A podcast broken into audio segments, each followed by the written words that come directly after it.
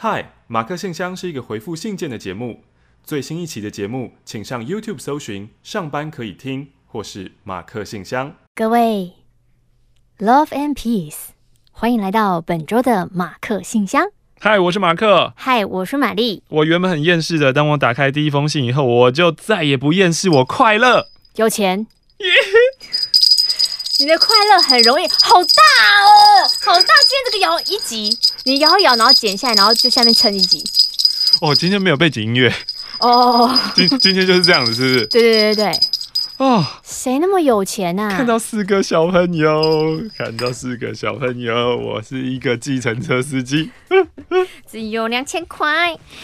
好，这封信呢，来自于又到了回报英灵驱动率的时间了。英灵教主天天，好，之前呢，本来、哎、之前你还跟他生气哦，我之前没有生气，我之前说要拔掉他英灵教主的封号，那不就是动怒，那不就是生气的意思吗？这不是生气，这只是犯错之人必须得到应有的惩罚。嗯哼，好，他努力的在四月最后一天呢，赶出三月份的报表了，总算终结了连续两次双月报表的窘况。虽然此刻呢，四月的报表应该要出来就对了。本月先送上三月报表，三月的收入为台币两千四百九十五元。嗯，啊，比想象中少好多哦。已经很多了吧？好少哦，我们做一集才 做一集不到多少钱啊？好，美金一元，人民币四十元。然后二十一次的抖内当中有六次的口令，两次的无视。英灵的驱动率为百分之六十一点九。听到无视两个字都觉得蛮好笑的。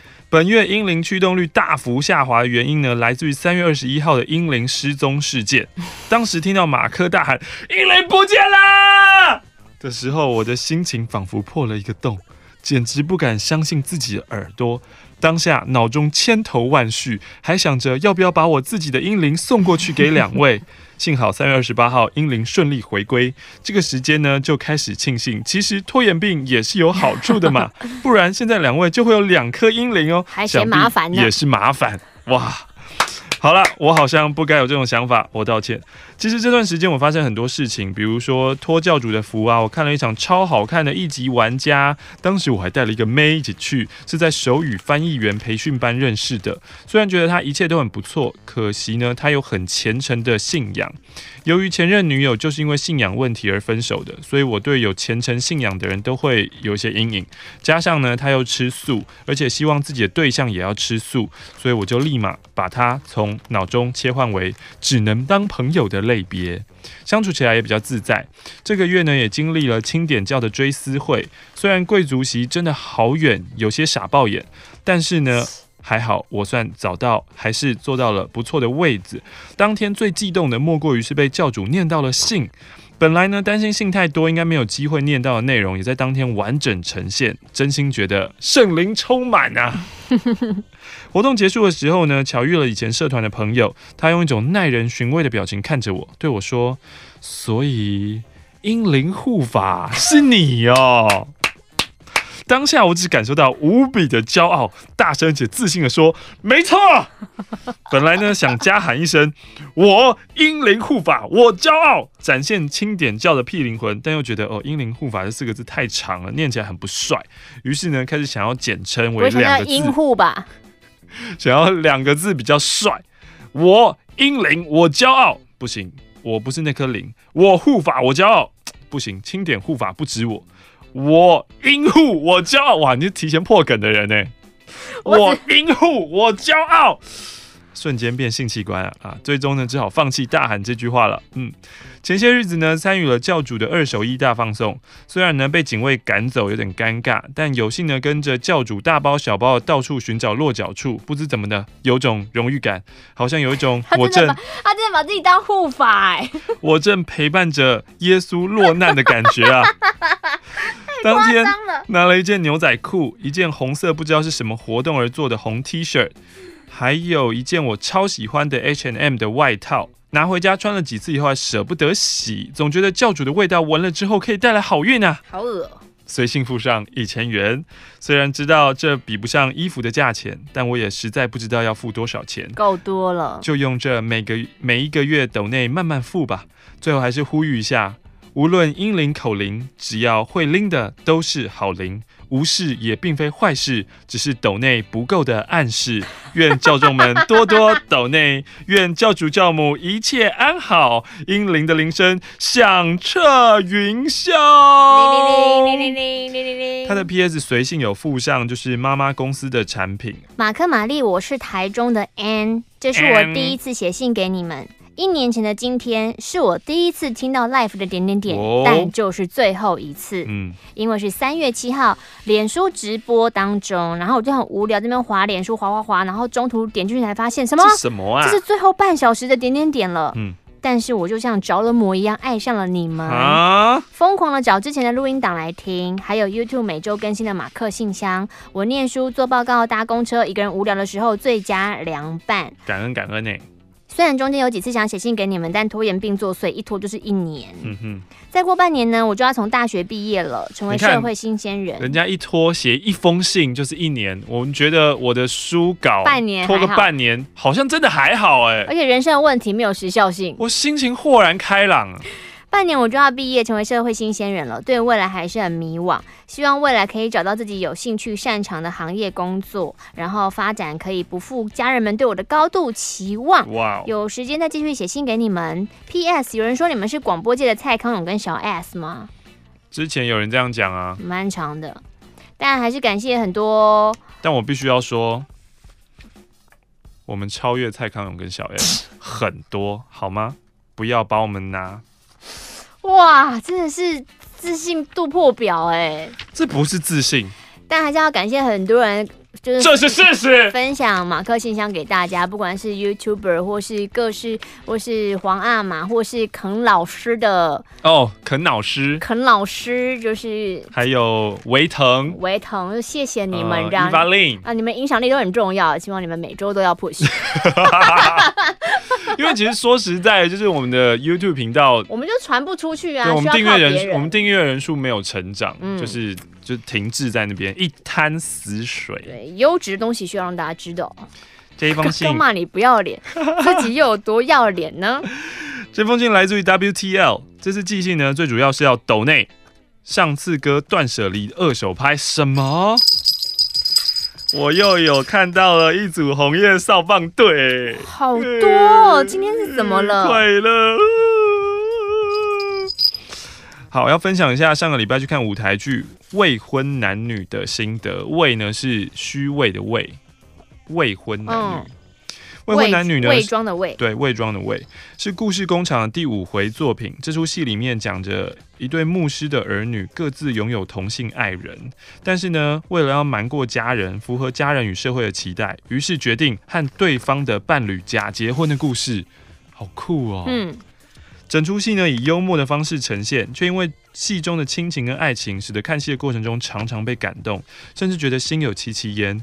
戏中还有很多嗯宗教跟政治的梗，虽然呢这两个话题在生活中常被大家觉得很敏感而鲜少谈论，但在剧中呢以幽默来诠释，不但不会觉得尴尬，反而常会有对就是这样的感同身受感。虽然这出剧的主要角色都是由第一次演舞台剧的新演员所演出，哇！Wow, 我看到那场又是第一场，演员们对于台词跟角色似乎还有点生涩，但整体看完呢，真的觉得嗯瑕不掩瑜。而且呢，呃，小蛮在剧中饰演的女同志真的从里帅到外，看完都差点爱上她。嗯，小蛮是以前黑社会美眉那个小蛮吗？对对对，呃，对 那个小蛮，我喜欢小蛮。这出舞台剧呢，很适合没有看过舞台剧的人去看，看完不会觉得无聊，甚至还会意犹未尽，所以很推荐给大家。接下来中南部都还有巡回，六月台北在国家戏剧院也有加演，希望可以有越来越多人支持，并且爱上舞台剧。青春点点就是需要这样的推广。对了，在未婚男女的节目手册中呢，还有夹着歌所主演的大独裁者的电影梦的传单。天哪！虽然不知道信被念到的时候演出结束了没，但希望各位教徒们都可以一起去看哥演戏，期待哥成为一线男演员。你有想成为一线男演员吗？没有，嗯，没有。我想要成为一个无所事事，可以每天在家里面翘脚看 Netflix 看人家演戏的高等游民。那你的收入来源是？收入来源就靠阮老师喽。好，随性附上 Baby Too Fat 跟我合资五百，还有未过期的韩国辣味小鸡面，给教主教母以示教忠。有时候我觉得。很多事情真的是很觉得很奇怪，因为像马克信箱常常会抽到那一集，可能会有类似的生活烦恼，是，嗯，或者那一集人际关系的烦恼，嗯，或是爱情的烦恼，嗯，这一集就是都抽到一些什么的烦恼？很多钱的斗内，哇哦，这张我也太慢拿到了吧？你都刚好从日本回来了才看到预集，一万块，呀慢。天呐！真的哎，我够多赢啦！没关系，你很快就会在下下一次出发去日本了。我觉得我这次待很久了耶。呃，没关系，我们六月再规划一次吧。为什么？没有啊，就是为了要花一万块，为自己找理由，有没有？因为听众抖内我一万块，我要把它花掉。对，马克玛丽，你们好，我是台北的 Scorpio，S C O R P I O Scorpio。没错，蝎子。我想跟你们分享我的爱情故事。哦，来吧。跟女孩相识了一年多，在一起的时间大概三个月。我们时常一起约会出游，分享生活中的大小事，嗯、开心的、难过的，嗯、我们都互相陪伴彼此。当时的我是尽自己的所能去爱一个人，为他付出所有，是我人生当中最开心、最幸福的时刻。嗯，但某一天，女孩突然决定跟我结束这一段关系，当下心情很慌乱、奇怪。前一晚我们还开心的说晚安。晚安，什么地方做了错？我哪里做的不好吗？嗯，我们又没有吵架过，沟通、体贴、包容，我都没有少过啊。所以我就跟女孩提出一个又一个的疑问，但这些疑问都没有得到回复。我试着挽回，也被拒绝。她断绝所有跟我的联系，好像是一个从不认识我的陌生人。嗯嗯嗯。直到现在，我还是会回想起之前跟女孩相处的时光。对我来说，心里的感觉根本没有随着时间淡忘或放下，并不是因为自己还是爱着他，或是感情有遗憾，嗯，而是我觉得要把这些回忆跟经历当作是学习，并认识从他身上看到的自己。嗯嗯嗯。原本我很单纯的以为说，哦，两个人相处啊，就是要透过时间磨合啊，找到适合彼此的相处方式啊，等等之类的。但尽管我做了不少改变，女孩还是离开我了。嗯。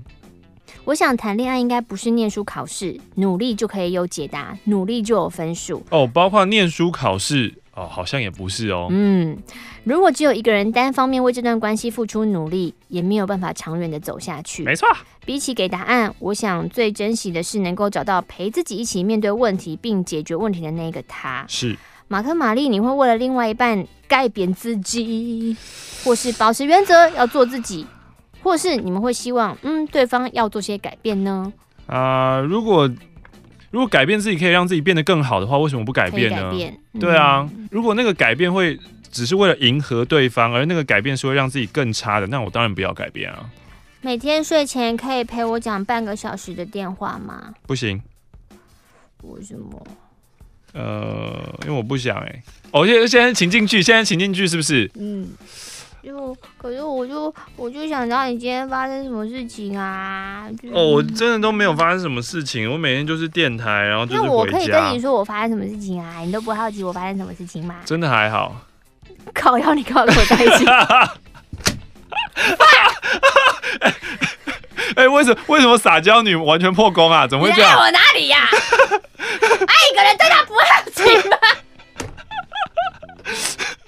对，如果如果是刚刚那个，我失态了。哇，还想救回来？刚刚那个应该是救不回来了。刚刚那个是我姐姐把电话抢走了，她说她看不下去我这么懦弱。我鬼遮眼，我才跟你继续在一起嘞！我。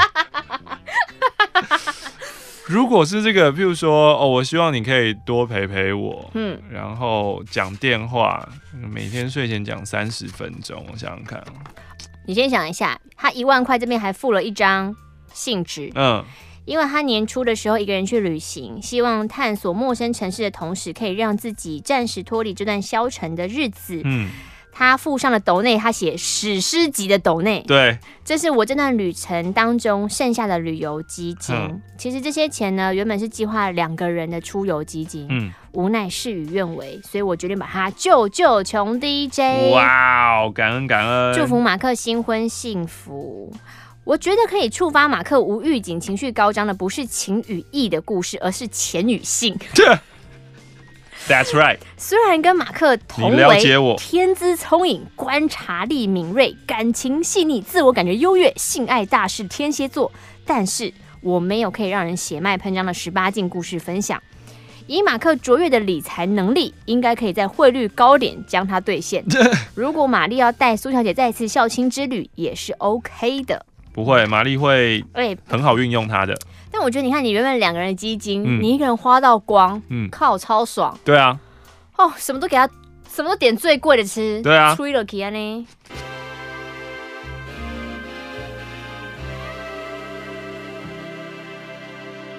这一封信也是国外回来的人，他是吉利，然后他寄了一本书，这是一本笔记本来着。嗯。上面写着 The Art of Procrastination。我靠，够难的 Procrastination。就是拖延的艺术。好，这本书呢，《The Art of Delaying or Postponing Doing Anything Productive》，就是关于我要使用翻译蒟蒻。翻译蒟蒻就是关于哦，他在解释 procrastination noun 拖延，就是拖延、拖延、 拖延做任何有意义事情的行为。吉利刚从澳洲打工度假回台，现在听着影音版的马克信箱，写着要寄给你们的信。我买了一些伴手礼，我一心想要尽快寄出，所以呢，回台后我不算太慢，我就写了一些东西寄出，随信附上了澳洲回来的伴手礼们。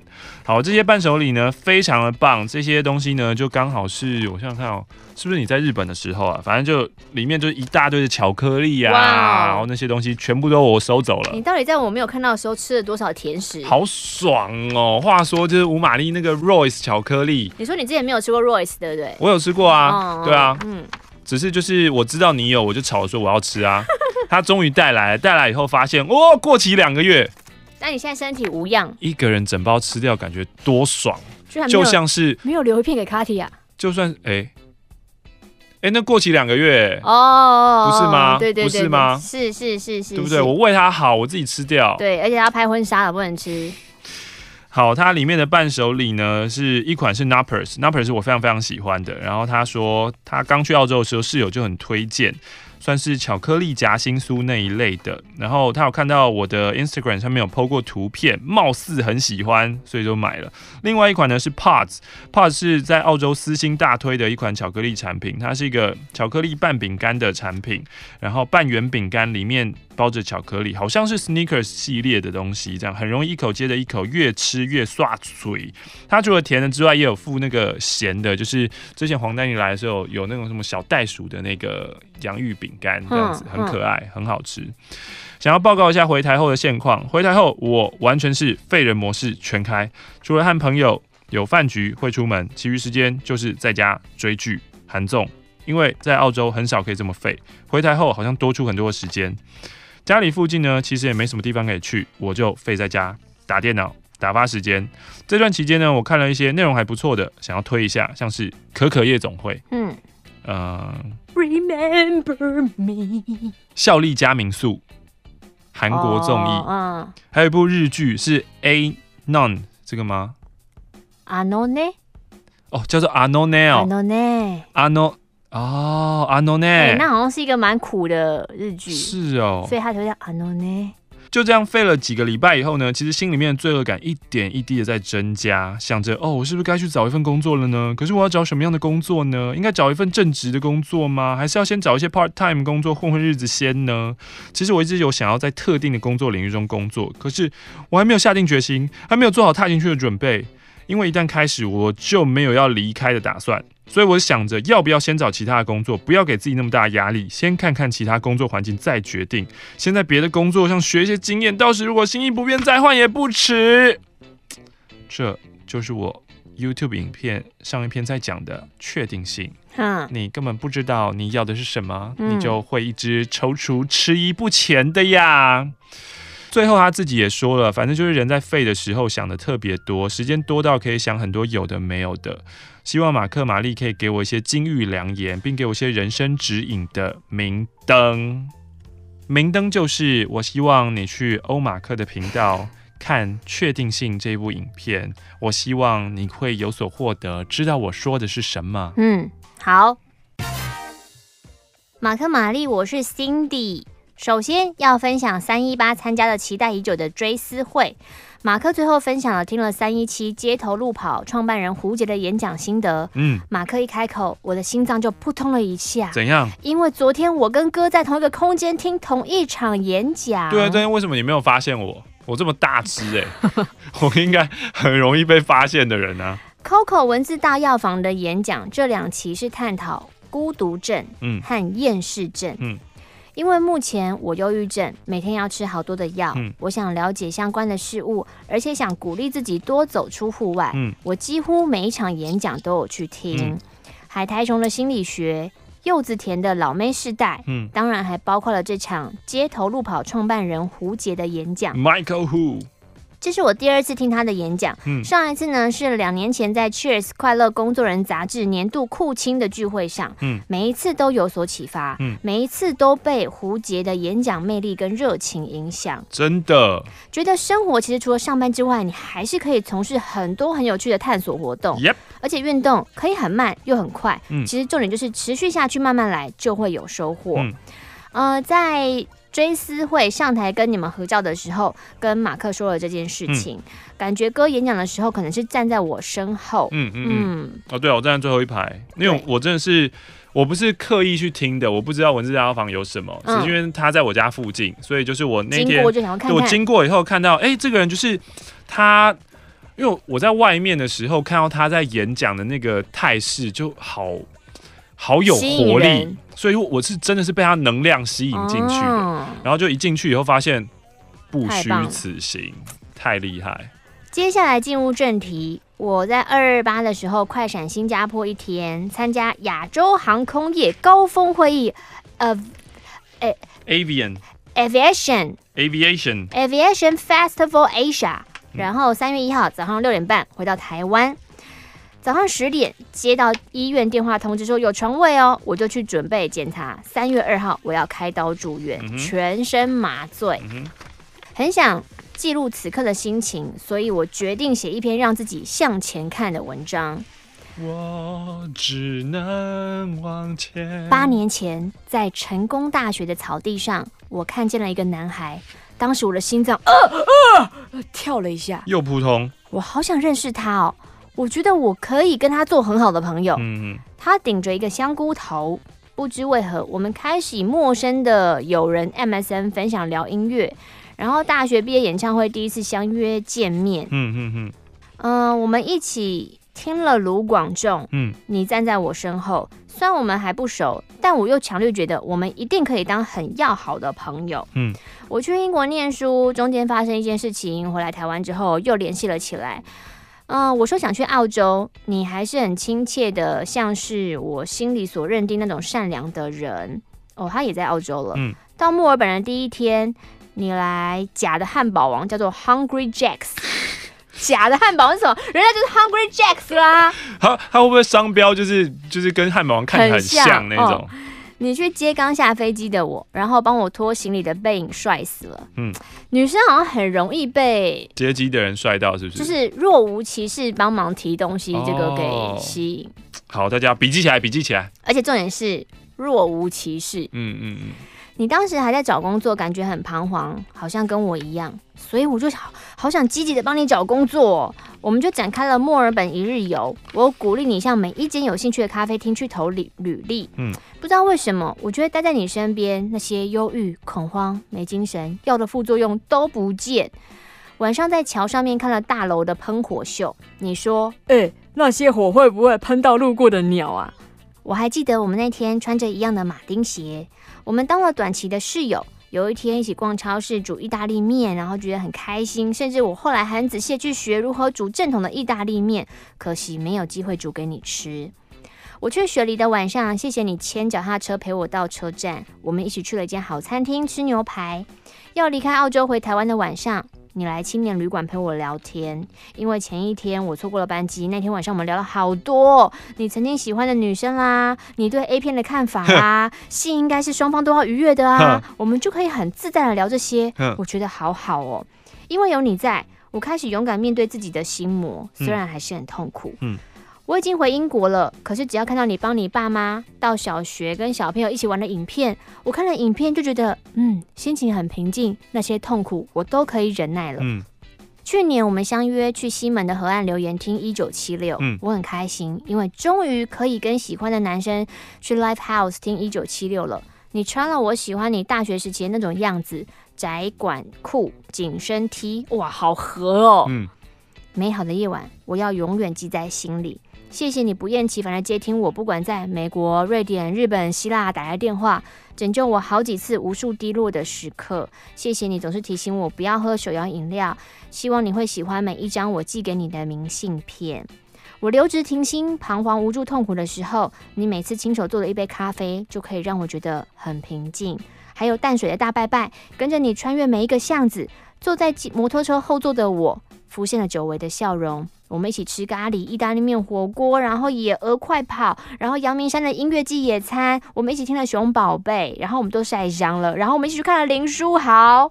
哇哦，Jeremy Lin，第一次坐你开的车，然后还有华航办的华山英伦体验日等等之类的。你晚到了一些，那个时候我正在拍照，突然你线上喊了我名字，说要帮我拍照的时候。不是我在夸张，那一瞬间，我觉得你在发光。嗯，原来现实生活中真的有触电这种事情，原来这就是喜欢一个人的感觉。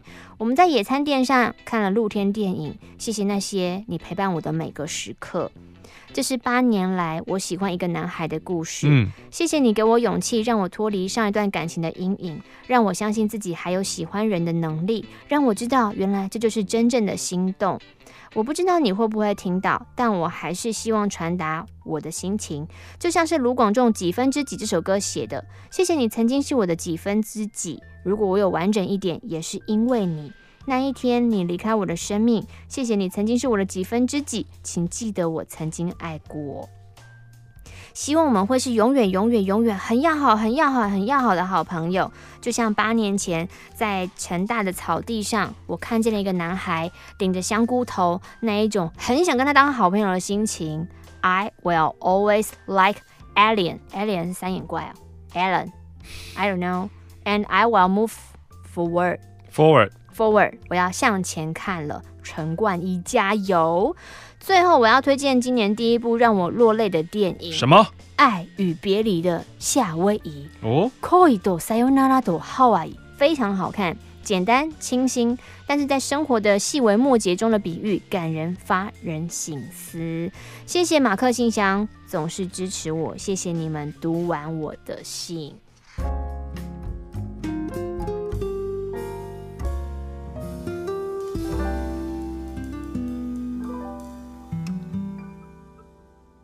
这一封信来自于二月二十七号的 Hong Kong，我是在香港生活跟工作的台湾人 Ken。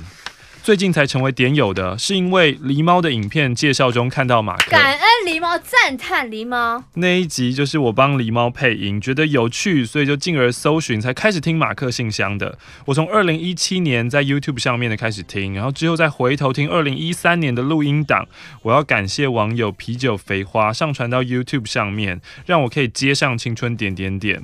青春点点点让我在工作的时间不再那么苦闷，也让我呢与台湾家乡一直联系在一起，我十分的感谢马克、玛丽以及所有点友们。最后祝大家工作顺利，身体健康。他附上了一张港币二十元。哇哦！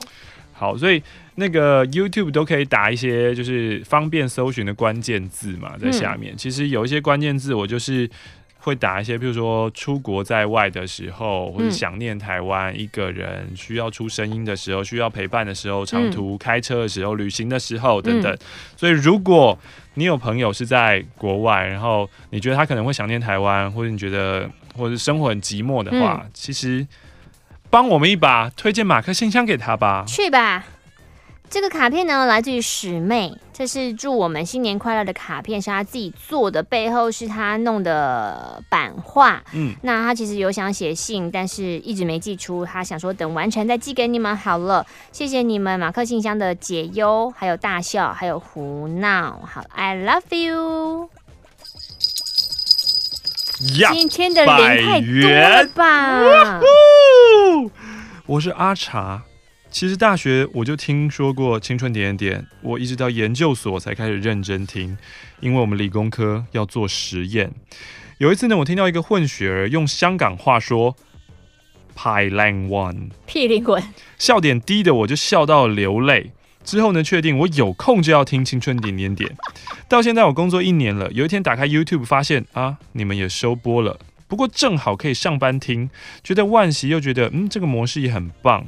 今天写信的重点是：真的这么多傻女生吗？真的，也很多傻男生啊。听了三月八号的马克信箱，觉得天哪，是我年纪已经过了青春期了吗？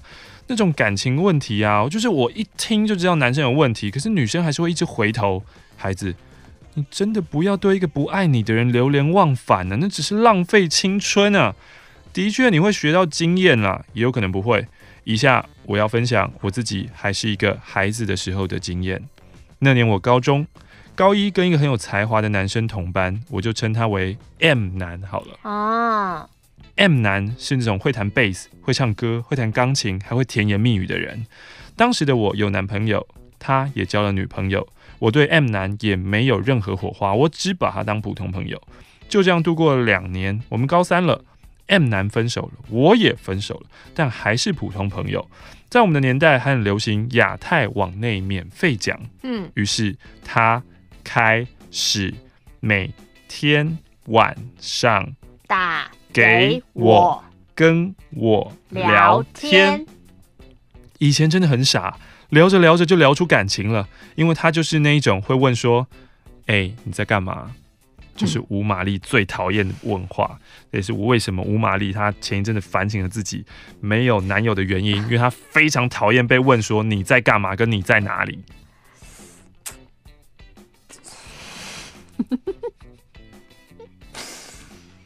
我就说，你有这样问过人家吗？因为我自己也很讨厌被问，对嘛？你为什么不讲你自己？所以我就是不会这样问人家。可是你，可是你知道吗？我跟你，你有事就可以问，嗯、就是我现在有事要找你，嗯、所以问你在干嘛，嗯、你在哪里，嗯、那我是可以接受的。嗯、那三不五时哦，哎、欸，你在干嘛？那就人的一天不就是那个样子，还能干嘛？难道像我在搭飞机呀、啊？哎，好好，但是你要知道，就是不问人家在干嘛跟在哪里，我是真的是都不问啦，嗯、我是都不会问人家在干嘛在在哪里的。就算我要找你，我也不会，我就直接说我要找你这样子。嗯就会有一种很冷漠的印象，真的假的？我就是给人很冷漠印象啊！那不是你长相问题吗？不是吧？不是你用文字的问题吗？是吗？那还是你腔调的问题？就最后就是 你这个人什么都有问题嘛？我确定，我确定你私底下讲电话很冷淡。嗯，M 男就是会问说你在干嘛？我就会说没啊，怎么了吗？你看这两句是不是超废的？啊，你要聊天哦。啊，当时我都还是觉得只是聊聊天，M 男就会说出“没呀，我想你”。一开始我都还是觉得想你，心在午夜零点零三分，只是在开玩笑吧。渐渐的，我就会开始期待他的电话，接着他又会突如其来的表达说：“我真的好喜欢你。” 当下我就傻眼，我心跳加速，我想说什么什么？但但我只是说说哦哦，是哦。后来呢，也用手机跟他甜言蜜语了很久，也对他说过“撒拉嘿哦”这一段这一类的话，但是没有进展的关系让我感到很困惑。于是我就跟我最好的 gay friend，也是同班，分享了这件事情。我的 gay friend 不觉得他是个好人，但是我当时深陷其中。我的 gay friend 就说：“我帮你打电话问他是不是认真的。嗯”哎、欸，以前学生时代都很爱这样子。嗯、那我帮你问呢、啊？不敢，我问，我问。当下朋友就拨电话直接问说：“哎、欸，你真的喜欢他吗？”没有啊。M 男就说：“我真的喜欢呢、啊。你认真的吗？我很认真啊。”这通电话以后呢，我以为我们会有所进展，会成为恋人。这种关系延续到了我大一，直到我认识了新一任男友之后，才发现。妈的，老娘不想再成为你寂寞时的替代品，我就立刻不接他的电话，换电话也不告诉他号码。结论就是，他交女友的时候人就会消失，分手或是寂寞的时候就会来找我，然后又重复一样的甜言蜜语，就这样持续了两年。庆幸的是，我们确实没有发生什么肢体碰触啊，或者进一步的关系，有一种哦，好险没浪费的感觉。自此之后呢，我的脑袋对于甜言蜜语就真的无感了。无缘无故这么说的，一定是别有目的的吧？过了半年，他发现找不到我，还发了一通道歉的简讯，内容就是说啊、哦，我不应该这样对你的。当下我只有嗤之以鼻可以形容。到现在我已经算是半个人妻喽。年初男友跟我求婚了，现任男友让我更明白的是，真的爱你的人不一定会甜言蜜语。但他会把你放在他的未来里面，让你对这段关系感到安心，对未来的事情都是以实际为考量，因为你们是要度过一辈子的人。我要把刚刚这段话剪下来给卡提亚。你这段真的确定吗？他信回完了吗？什么意思？他这个封信结束了吗？结束了。马上听听下一封。怎样？怎么了？怎么了？怎么了？我是台北的蔡欣，最近在筹备婚礼，有一些困扰。嗯，就是新郎的态度。怎么了？新郎对我很好，从场地、婚纱、喜饼都以我的决定为主，但他的口气让我觉得他是不是不太甘愿，总是冷冷的说：“你喜欢就好。”我跟他说：“如果你有想法，也要讲哦。你喜欢才是重点。虽然这样，我可以依我的喜好选择，但我真的很在意他的想法啊。我觉得两个人一起讨论出来的决定。”不是才是最好的结果吗？现在变成我好像要去揣测他的想法，再跟自己的喜好做平衡。欧米，你不用揣测他的想法，他已经很直接告诉你，你喜欢就好，你干嘛还要揣测人家想法？那这个东西如果你不喜欢怎么办？没有，我不会不喜欢啊，因为我已经说了你喜欢就好，所以你做的就是都 OK 的。那为什么我老公都不告诉我婚礼的预算多少？哪有人婚礼不定预算的？我知道我老公是怕我有顾忌，不敢任意选我想要的，所以不讲。但不能这个样子啊！那你老公可能很爱你啊。那我现在变成我自己设定一个假想的预算，然后我再自己去斟酌我自己的预算，我不是一个神经病吗？你是个神经病啊！你就是神经病啊！神经病可能是因为我演戏的关系。没有没有没有，实际上是这样，就是他的脑内就是这么的混乱啊！因为你就一直想要顾着老公。怎样怎样怎样？我就表情，他就是一直不可怜，冷冷的口气跟马克讲电话一样。试问哪个女人开心？你问卡提亚跟你讲电话开心吗？会不会这封信是卡提亚写的啊？他最后署名会不会是卡提亚？蔡心卡提亚，蔡心卡提亚，蔡心卡提亚，应该应该是不会吧？蔡心卡提，咦？好恐怖哦！我突然有一种心虚的感觉。这个邮戳会不会是从新店来的啊？我是大安区呢？因为我的婚礼也没有设预算，然后很多事情也都是说对你喜欢就好。我老公说你喜欢就好的时候，之前我还会回呛说：“那我要办在迪士尼哦。”哦，这个太夸张了。他。你就是我老公，他觉得这句话我无理取闹，就不理我了。这不是一定是卡提还是。他们有办在迪士尼，你可以笑哦，迪士尼。我跟他解释过了，比起我自己的喜好，我真的很在意你的想法。我讲了很多次，我想沟通，但是他的态度都没有显著的改变。嗯，我觉得我老公自认的贴心。已经变成我的负担了。啊，我担心婚后的生活是不是会变成更严重的问题。呵呵呵。马克、玛丽，我帮你把玛丽划掉。马克是否有什么好建议呢？既然你是站在冷漠老公的那一方，你说。可是我想想看哦。你已经表，你说你已经表达过，你已经表达过，跟老师，我很老公，我很在意你的想法，我要知道你的想法。然后老公说我没有想法啊，那就是你喜欢就好啊，对啊，你喜欢就好，我没有想法。会不会是蔡心你真的太 太？太觉得老公一定会有什么喜好或什么干嘛？其实老公对婚礼真的是一片空白，就是男生对婚礼没有什么想法啦。如果你问他怎么经营一支球队哦，哦，嘿，这个我可以跟你讲很多哦。哦，我可以跟你说，如果选秀的话，我的理想我应该我今年夏天的补强哦。问这个。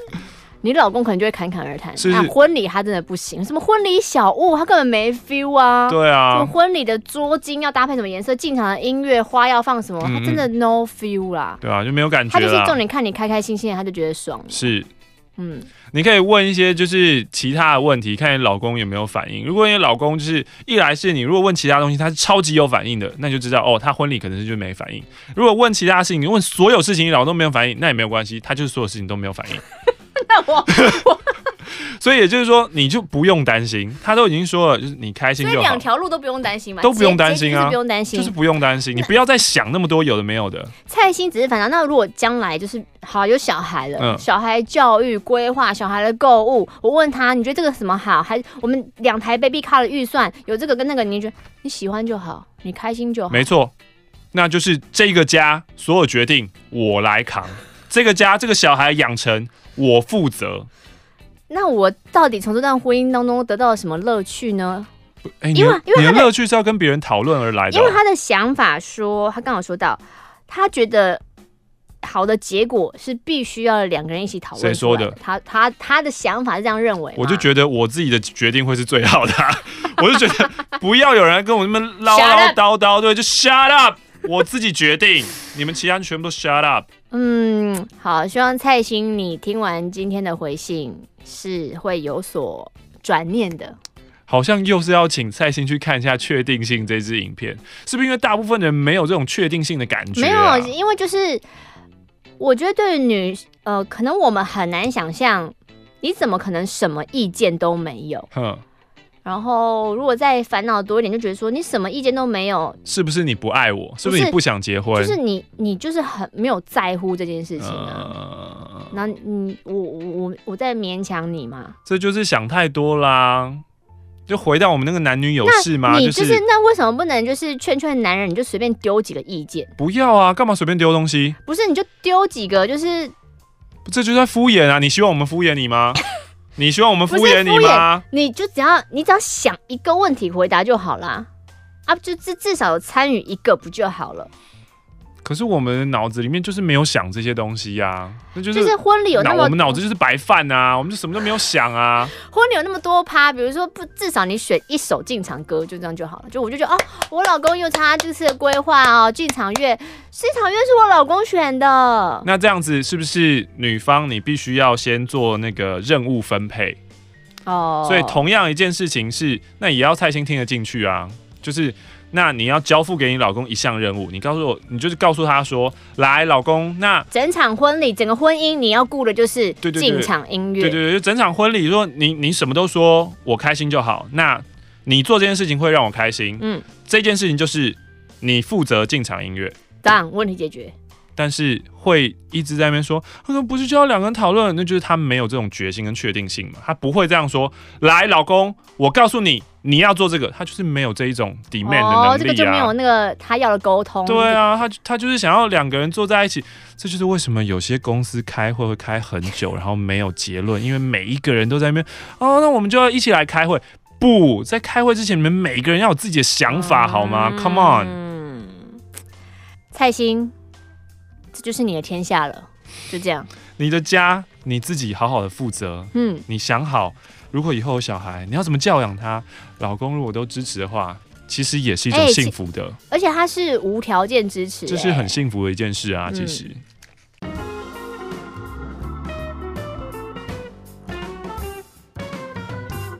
马克、玛丽，你们好，我来发泄我的烦恼，要来喽。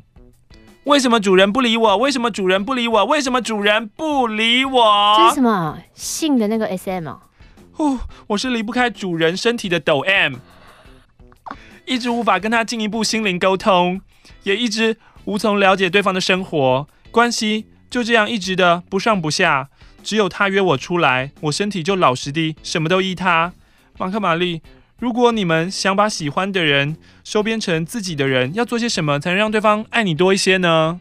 我又不能控制人家。你没有任何的方式可以让对方爱你多一些。而且你只是一只宠物，你在那边发什么问？但是你可以爱自己多一些。嗯，你可以先从保有你的自尊开始。可是他喜欢被虐待啊。前面这个问题，我看到最后一句以后，我都不想回答了，我只想针对他的最后一句话来回应。话说马克说可以把裸照寄给他，是认真的吗？认真的，确定性认真的。你现在想收编他了是不是？啊，你他，我没有想要收编他，我只是告诉他说快点寄来。会不会害他跟卡蒂亚吵架？不会，来等你。快点。喂，我是个男生。哦，不用，谢谢。他说：“希望你们念到这封信的时候，已经解决我三年多来的烦恼了。”所以你当他的宠物已经当了三年多了。对啊，离不开主人身体的抖 M，就是你如果知道这个人这样对你，他就是不爱你啊，不爱你，为什么还要浪费你的时间在他身上呢？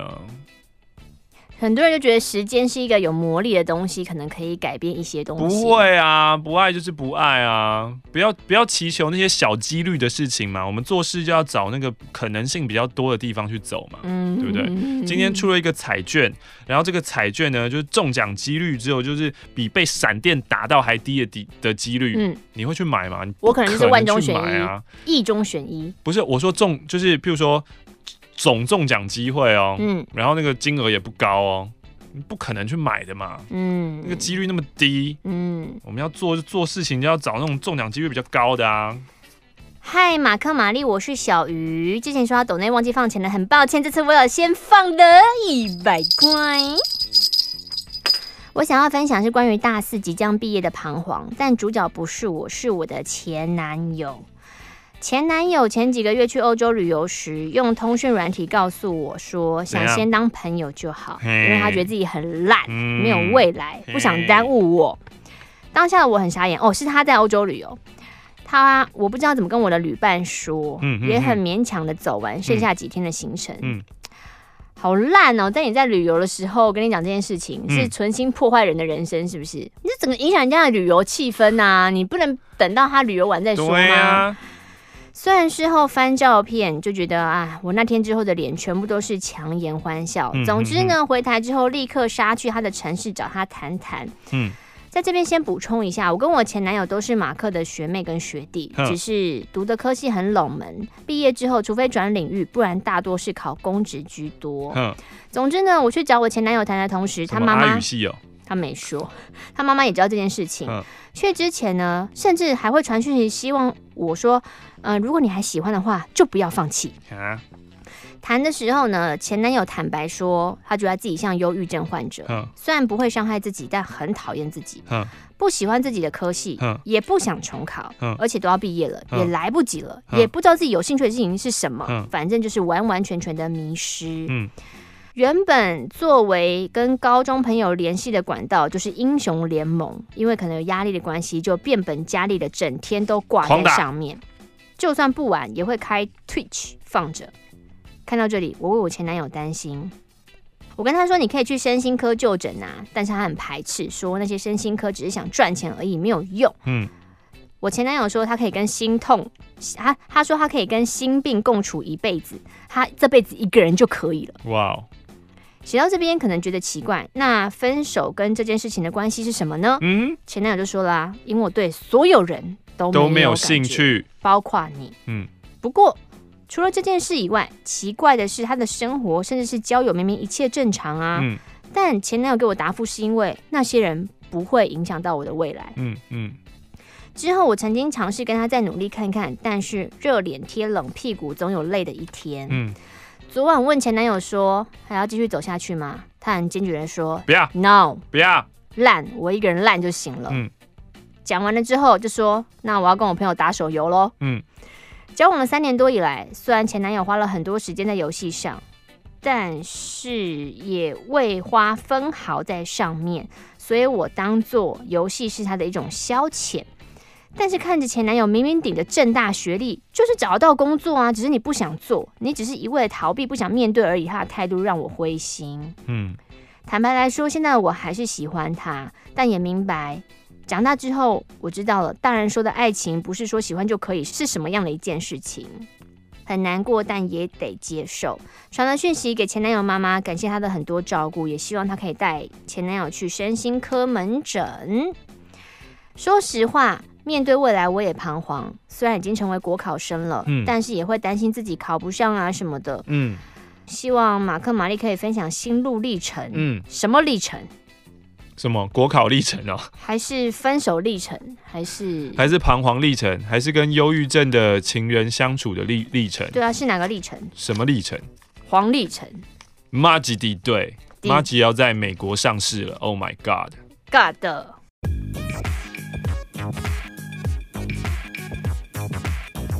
这封信来自于 Guava，在去年的时候呢，马克的 YouTube 频道一万订阅的活动，就是邀请大家去捐血，因为那个时候台湾在缺血。然后呢，Guava 就响应了，首次捐血，多少有点紧张。呃，幸好捐血车上面的护理师们人都很好，捐血的过程还算顺利。然后那个时候呢，捐完了，我就在。呃，车上面喝了一罐，后面都会有一些这个保酒乳跟饮料嘛。嗯，对，然后呢，就我就喝了一罐保酒乳，确定嗯身体没有不舒服，我就回家了。回家以后呢，我就去睡个午觉，一直呢睡到了下午四点才起来。起床以后没几分钟，我就觉得哦肚子超痛，痛到爆，我就冲进厕所，坐在马桶上呢，原本只是肚子痛，但是我拉完肚子后，我开始觉得全身无力。冒冷汗，失去视觉，还有触觉的能力。我想说不不妙不妙不妙，我要赶快擦完屁股回到床上去躺平。结果在我站着擦完屁股后，我就在厕所里面昏倒了。不能马上站起来。为什么要站着擦屁股啊？他可能擦完要赶快站起来离开。哦，昏倒过后几秒我就自己醒来了。后续的症状呢，就是我吐了两次，加上头晕。妈妈跟我都以为呢是肠胃型感冒，可是隔天我除了头晕无力之外，我没有任何的不适了。最后呢，经过我的推论，哒哒哒哒，晕针，哒哒，晕针是什么？不是有人打针会？哦，你说就是因为抽血要插针在你的身上这样子。嗯。跟医学系的同学讨论以后呢，我们认为这一连串的悲剧源自于捐血车上面的保酒乳。真的假的？哎、欸，我一开始在看的时候，我还想说，是不是就是因为保酒乳吗？不是，就是因为那个你失失血太多这件事情，然后昏倒。Oh. 他说，我当时在喝保酒乳的时候，觉得它的味道有点怪，但我还是把它喝完了。我事后才想起，吼，那瓶保酒乳被放在一个阳光直射的地方，很有可能我在喝它之前，它就已经被晒到变直了。坏掉的保酒乳造成肚子痛，肚子痛造成血管迷走神经性昏厥，所以昏倒。好，他等一下会解释一下什么是血管迷走神经性昏厥。后续头晕呢，是因为血糖不足，但是我吃坏肚子无法补充营养，所以陷入一个很矛盾的状态。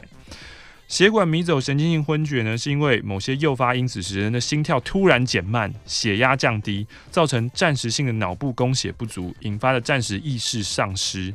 常见的诱发因子会有突发性的疼痛，譬如说肚子痛，还有用力大小便、站太久了、很焦虑、剧烈的咳嗽等等。当诱发因子呢使自主神经系统反应过度的时候，就会让迷走神经突然兴奋起来。常见的症状呢会有脸色发白啊、冒冷汗啊、视力模糊、意识变差，最终丧失意识。血管迷走神经性的昏厥通常不需要任何处置，只要让患者平躺休息，很快就能恢复正常。嗯，我完全的可以体会跟了解。你有这样过？因为卡提亚就是一个这样的患者。哦，对，可是我，你有，呃、可是你有经历过了吗？我还没有。嗯，我因为他跟你在一起太开心的，就会康复。我曾经对他说过，就是只要我在你身边，你就不会发生这种事情。哇，对啊，因为他，我我后来发现了，就是。我我觉得人就像一个迷宫吧，人的身体，嗯、你你就把你的人体那个大数据记起来，你会知道在什么什么的情况下，这个会比较容易发生。那你就要把，就像他刚刚说的这些诱发因子，嗯，你要把这些诱发因子给排除掉。嗯，像卡蒂亚，我就发现到说，他如果肚子痛想大便，但是说大不出来的时候。警警铃就会倒，欸欸欸、他就是有有大便要赶快去大便的人，不可以憋，那就是要大便。嗯，对对对。那天我去日本玩的时候，嗯、然后就是我跟那个 Simon 他的小孩，嗯、我们就要搭电梯要下楼。嗯，然后下楼门快关门快关的时候，嗯，突然有人按了那个就是电梯门，然后就一个、嗯、一个很正常可能。二十八之类的男生就走进来，然后穿的很正常。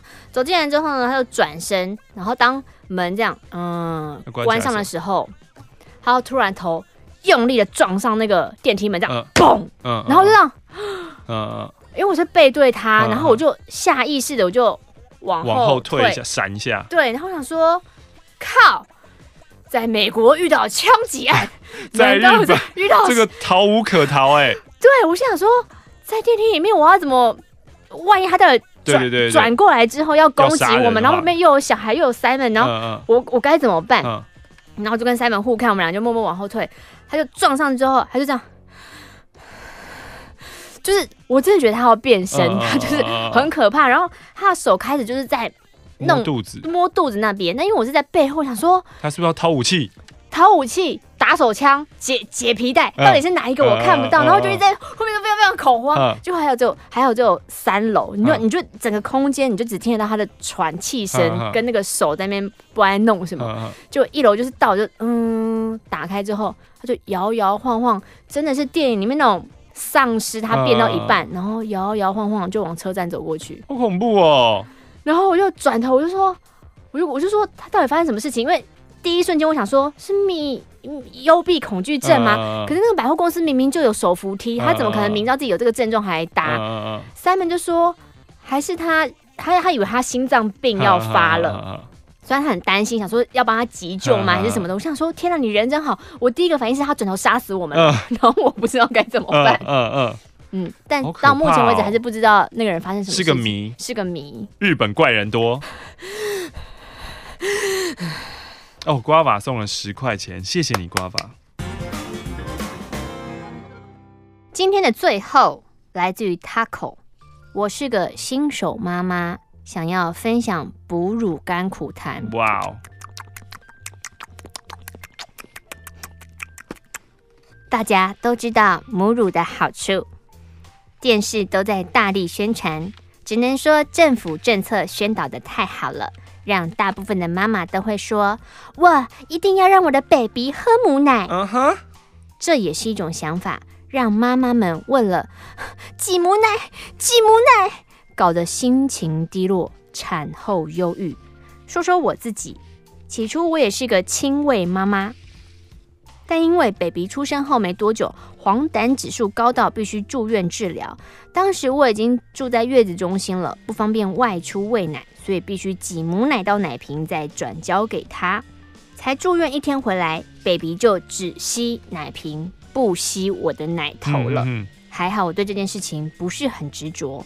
当初为了 baby 向医院请了一年的育婴假，对于母奶的想法，我就觉得既然我请假了，那就是能喂多久就喂多久啊。嗯、反正母奶不够之后，再用配方奶补足。反而以前妈妈那个年代。都哎、欸，对啊，我们以前那个年代都嘛喝配方奶。哦，是哦。那时候配方奶正红哎、欸。有吗？嗯，我妈说的。我不知道，没有问过我妈这个。要不要现在问她？你在母亲节打给你妈，怎么不问一下？我怎么会知道 要问这个？我来自未来吗？还是你现在传赖给你妈？说，哎、欸，妈，我以前是喝配方奶吗？这样子。对啊。问一下吧。问一下干嘛、啊？求知啊。哎、欸。要是有一天妈妈不在了，然后呢？这件事情你永远都不知道答案。我不 care 啊，我 care。你 care 个屁呀、啊！我喝配方奶跟母奶，干你屁事！拜托你问。你是不是脑子有洞啊？你干什么？你现在做日本整人节目吗？本当に本当に知りたい。お愿いします。你真的不想知道吗？不想啊。为什么啊？有什么好知道的？ 啊，就是关于你自己的事情啊。你会想知道一些人生的事情，你不想知道你喝配方奶是母奶？这对我人生没有帮助跟重要性啊。就算是配方奶又如何？是母奶又如何？我我就是现在的我啊。嗯，啊、但是就是更了解过去一点点嘛。就是你要写一些传记的时候啊。我说，欧马克，一九八二年十一月二十二号出生，从小喝配方奶。谁要看这个专辑啊？刚刚那个，刚刚那个大家都笑了，还在下面留言说，呃，比如说什么，哎哎哎，第五十八分那边一定要听哦，超谁超好笑，马克配方奶。好，不然不然不然这样，大家今天呢就在这一集下面留言，我们就用刚刚那个格式留言，好不好？这样这样这样。你可以你可以写你自己的名字或者你的 YouTube 下面 ID，嗯，比如说我，然后某某某，然后几年几月几号出生，喝什么奶。然后开始，后面你要接什么都可以啊。问题是，那你呢？这个他们现在想知道的是你的答案。我不想知道，你为什么要逼我知道？我不想知道是，麻烦，你才麻烦嘞。反正他口不排斥配方奶，反正想说遇到了就知道。生完后的第一周，我的奶量不足，baby 喝的量，他一餐要喝六十，我才挤不到三十，嗯，而且还花了快两小时的时间，挤得双手大拇指啊、虎口啊痛到不行，肩颈酸痛，嗯、真的觉得很挫折。嗯那个时候呢，他要上网查说要如何增加奶量啊，多喝汤汤水水啊，巴拉巴拉等等之类的。天哪，妈妈真的好辛苦哦！妈妈超辛苦，因为你每天花很多个小时，然后发现成果不到，baby 喝了一半的时候，真的很难放松。加上可能网络上会很多妈妈分享说啊，我追奶成功了，满满挤出了好多的奶都溢出来了，就会更加让自己变得很焦虑。嗯、难道我就是传说中奶量少的妈咪吗？那有什么关系？啊，就接受这样的自己吧。有一天，婆婆来看 baby，知道我的挤奶量，还有 baby 的进食量，随、嗯、口一句：“你的母奶喂不饱他吧？”嗯，一句无心的话，但是已经让我心情变得更差了。嗯这一切呢，先生都看在眼里，他总是要我不要太在意，反正你不要目标挤多少嘛，你就是就 OK 就好啦，这样子。嗯嗯、呃，他还买了电动挤奶器来帮我的忙，希望让我的手不要那么酸等等之类的。嗯、但实际上用了几次电动挤奶器，好用是好用，但是挤奶器并不会让你的奶量增加哟。他这边很巨细靡遗的讲述他几几分钟、几小时挤出了多少数量，这样是真的很认真的在笔记这样。然后也因为他奶量少，所以他常常在网络上 Google 关于关键字“奶量少”，才发现 其实很多人都是这样子的呀。嗯，没什么大不了的。嗯，所以我钻牛角尖的想法就没那么纠结了。嗯，而且那个时候有个奶量少的妈咪写了“快乐的妈妈才有快乐的宝宝”哦。嗯，所以我才发现。虽然说我没有愁眉苦脸的，可是这个情绪是会感染的。没错，所以我不要再想，我为了要挤出多少的量，多少的量，让我自己很难过、很痛苦。不要再想了，不如好好花时间跟我的 baby 相处更有意义。嗯，嗯，嗯，嗯，好的，恭喜你这封信的 ending 是如此的快乐。没错，妈妈也辛苦了。今天这一集的马克信箱这边要告一个段落了。来信呢，欢迎请寄到台北市。罗斯福路二段一百零二号二十五楼马克信箱收，我们下周见。